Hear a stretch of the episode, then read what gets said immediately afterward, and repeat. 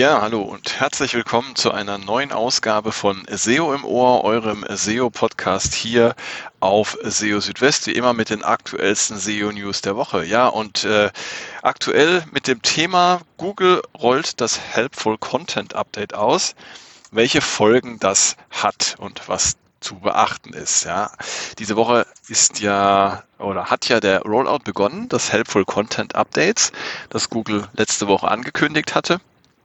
Und ähm, ja, jetzt gibt es natürlich die Frage, was kann ich tun, damit meine Website dabei möglichst äh, gut abschneidet im Zuge dieses Updates. Man muss dazu sagen, ähm, das Update wird zunächst einmal nur englischsprachige Suchanfragen ähm, betreffen, aber nichtsdestotrotz sollten wir uns auch in anderen Sprachen schon frühzeitig darauf vorbereiten. Also dazu nachher mehr. Außerdem es gibt kein internationales Targeting mehr per Google Search Konsole. Google entfernt Verweise auf AMP aus der Dokumentation zum Article Markup und Google Search Konsole, der Bericht zu den Core Web Vitals wurde angepasst und verbessert, möchte ich auch dazu sagen. Ja, all das in dieser Ausgabe von SEO im Ohr. Schön, dass ihr dabei seid. Und fangen wir gleich mal an mit der Top-Meldung. Und zwar hat das äh, Helpful Content Update begonnen, beziehungsweise der Rollout des Helpful Content Updates. Google hatte das ja letzte Woche angekündigt und hat jetzt ähm, gestern, also Stand heute, Freitag ist das gestern am Donnerstag auf der Update-Seite eben bekannt gegeben, dass das äh, Helpful Content Update gestartet wurde am 25. August und dass es ähm, bis zu zwei Wochen dauern kann, bis dieses Update ausgerollt ist. Nochmal für alle, die jetzt nicht genau wissen, was dieses Update ist. Also das Helpful Content Update hat zum Ziel, solche Inhalte in der Suche nach vorne zu bringen, die von, von Menschen für Menschen und nicht für Suchmaschinen geschrieben wurden. Ähm, und Inhalte, die ausschließlich aus, e SEO-Gründen erstellt wurden, die sollen abgewertet werden. Und äh, um dies zu messen, hat Google mit dem Update ein neues Ranking-Signal eingeführt das website-weit gilt, das heißt die ganze Website betrifft. Und das bedeutet, dass Inhalte von Websites, auf denen es ähm, überwiegend wenig hilfreiche Inhalte gibt, in der Suche schlechter gestellt werden, auch wenn einzelne Seiten eine höhere Qualität aufweisen. Und ja, es gibt auch einen Zusammenhang zwischen dem Helpful Content Update und weiteren großen Google Updates wie den Product Reviews Updates und den Core Updates. Ähm, die Updates zielen alle mehr oder weniger in die gleiche Richtung. Ähm, und ähm, der Vorteil ist, wer seine Inhalte also für eines dieser Updates optimiert, der optimiert sie auch für die anderen Updates. Und ähm, ja, dazu habe ich auch noch mal ein bisschen was zusammengeschrieben, beziehungsweise erzähle ich euch jetzt auch. Zunächst mal das Wichtigste in Kürze zum Helpful Content Update. Es wird sich sehr wahrscheinlich und sehr deutlich auf die Qualität der Suchergebnisse auswirken, so zumindest die Hoffnung. Ähm, ja, auch nicht englischsprachige Suchergebnisseiten werden wohl betroffen sein. Ähm, auch wenn das Update zunächst nur englischsprachige Suchanfragen betrifft. Warum, das erkläre ich euch gleich. Ein Vergleich der verschiedenen Checklisten, die Google für das Helpful Content Update, die Core Updates und die Product Reviews Updates und auch, nicht zu vergessen, die Panther-Updates ausgerollt äh, hat. Diese Checklisten weisen Ähnlichkeiten auf. Da gehen wir gleich nochmal drauf ein. Und äh, gute Nachricht ist, ihr müsst nicht alle Fragen aller Checklisten durchgehen. Äh, ihr müsst nur ungefähr verstehen, was Googles Grundanforderungen an Inhalte auf Webseiten ähm, sind und äh, ein Verständnis dafür haben. Und da reicht es, wie gesagt, schon einmal, sich mit ein paar dieser Fragen beschäftigt zu haben. Ja, warum äh, könnte sich das Helpful Content Update ähm, auch jetzt schon auf nicht englischsprachige Suchergebnisse auswirken. Ganz klar, weil jetzt äh, möglicherweise wahrscheinlich äh, viele hergehen werden und sagen, ich lösche jetzt mal ähm, Inhalte von meiner Website, von denen ich ausgehe, dass sie nicht besonders hilfreich sind und die mir vielleicht schaden könnten, wenn das Update dann auch für, für meine Website irgendwann greift. Und äh, es kann also sein, dass bestimmte Inhalte, die bisher noch in den Suchergebnissen zu finden waren, jetzt einfach verschwinden werden. Und ähm, daher vielleicht auch jetzt schon ein möglicher Einfluss dieses Updates, auch zum Beispiel auf deutschsprachige Suchergebnisse. Aber viele stellen sich die Frage, was versteht Google überhaupt unter hilfreichen Inhalten? Also grundsätzlich, hatte ich ja schon gesagt, geht es um Inhalte, die von Menschen für Menschen und nicht für Suchmaschinen geschrieben wurden. Und Google hat eine Liste von Fragen erstellt, anhand derer man Inhalte entsprechend prüfen kann. Zu diesen Fragen gehört zum Beispiel, ob man für ein bestimmtes Zielpublikum schreibt und äh, ob man Erfahrungswerte aus erster Hand liefern kann. Auf der anderen Seite sollten Inhalte nicht ausschließlich zum Zweck erstellt werden, Traffic aus der Suche zu erhalten. Google hat für diesen, äh, äh, für diesen Check auch eine Reihe von Fragen zusammengestellt, etwa ob man Inhalte für viele verschiedene Themen produziert, nur in der Hoffnung, dass zumindest einige davon gute Rankings erzielen. Ja, und diese Checklisten, wer sich die mal angeschaut hat, oder diese Fragelisten, der wird sich vielleicht so ein bisschen erinnert fühlen an ja, Checklisten, die es äh, auch schon für andere Google-Updates gab, zum Beispiel für Panda. Das ist ja schon elf Jahre her. Ähm, auch bei den Panda-Updates ging es und geht es ähm, um die Qualität von äh, Websites und ihrer Inhalte. Ähm, Panda-Updates sind ja inzwischen Teil der Core-Updates geworden. Ähm, ja, und auch in dieser Panda-Checkliste findet man Fragen, die zur Bewertung der Inhalte einer Website genutzt werden können. Zum Beispiel, ob man äh, den Informationen in einem Artikel vertrauen würde oder ob ein Artikel verschiedene Blickwinkel berücksichtigt. Und ja, Google hatte denjenigen, deren äh, Website negativ von einem Core-Update äh, betroffen sind oder betroffen waren, dazu geraten, sich diese Panda-Checkliste anzusehen und die eigene Website anhand der Fragen kritisch zu prüfen. Und ähm, ja, eben äh, genau solche Checklisten, äh, wie sie jetzt äh, für Helpful Content Update und Panda Update äh, gibt, gibt es auch für die Google äh, Product Reviews Updates und für die Google Core Updates. Ähm, äh, Fragen äh, aus der Checkliste für die Product, Product Reviews Updates sind zum Beispiel, wird an den notwendigen Stellen Expertenwissen ausgedrückt, werden Informationen über die Verwendung des Produkts und seine Eigenschaften geliefert, die über das hinausgehen, was vom Hersteller geliefert wird.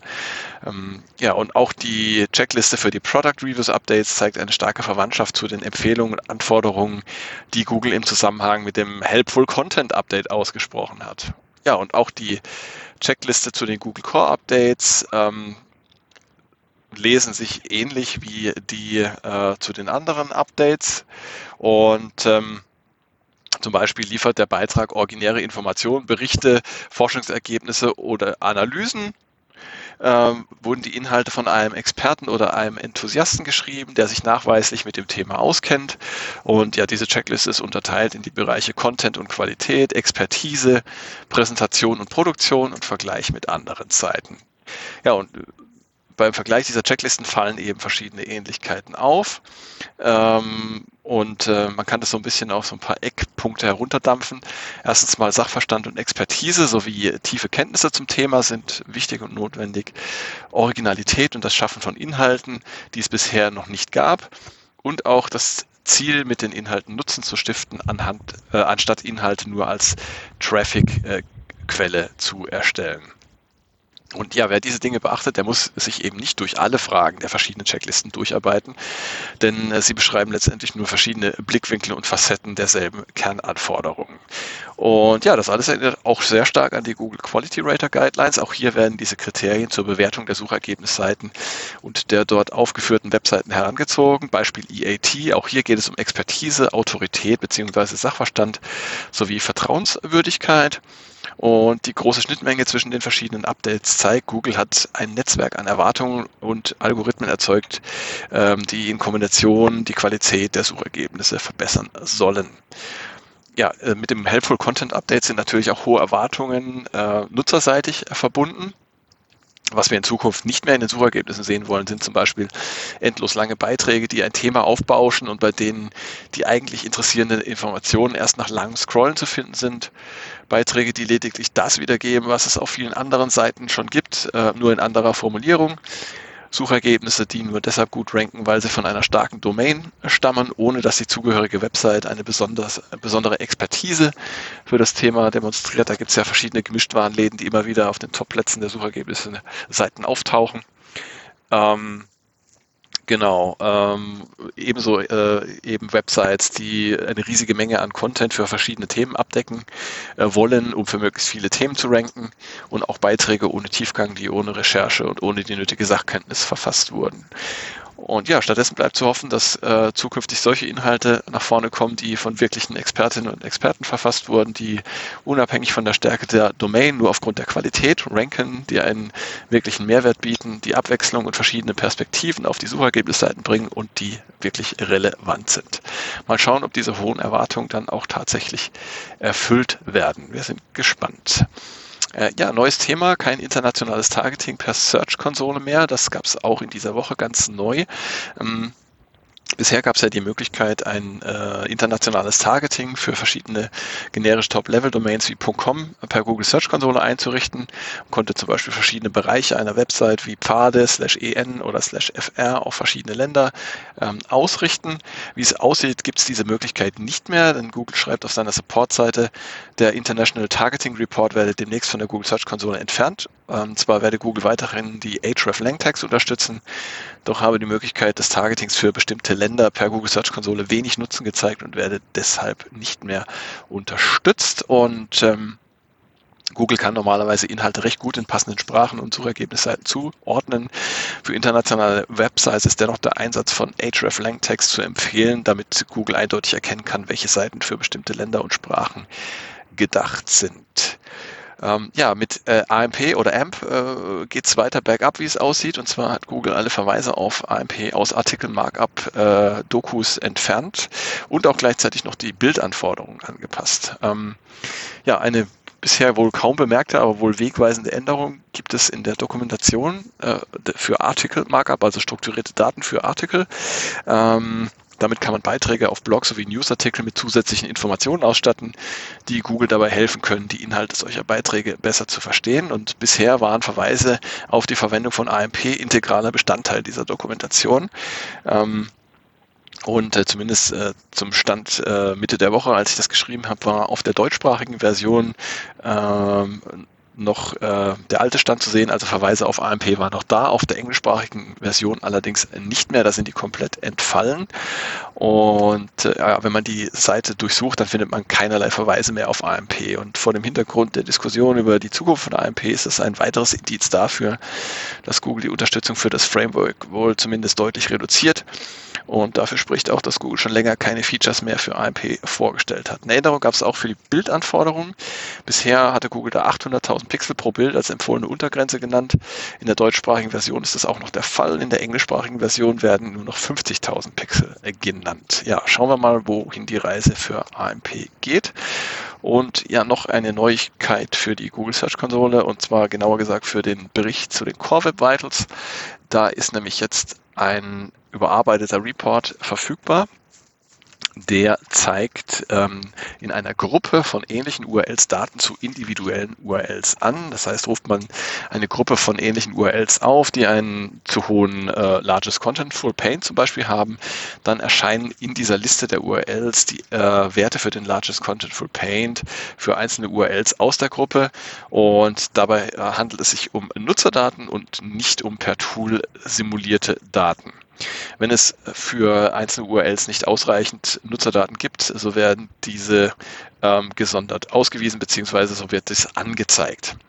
Ja, und oberhalb der äh, URL-Gruppe wird dann noch der für die Gruppe ermittelte Wert der jeweiligen Kennzahl angezeigt.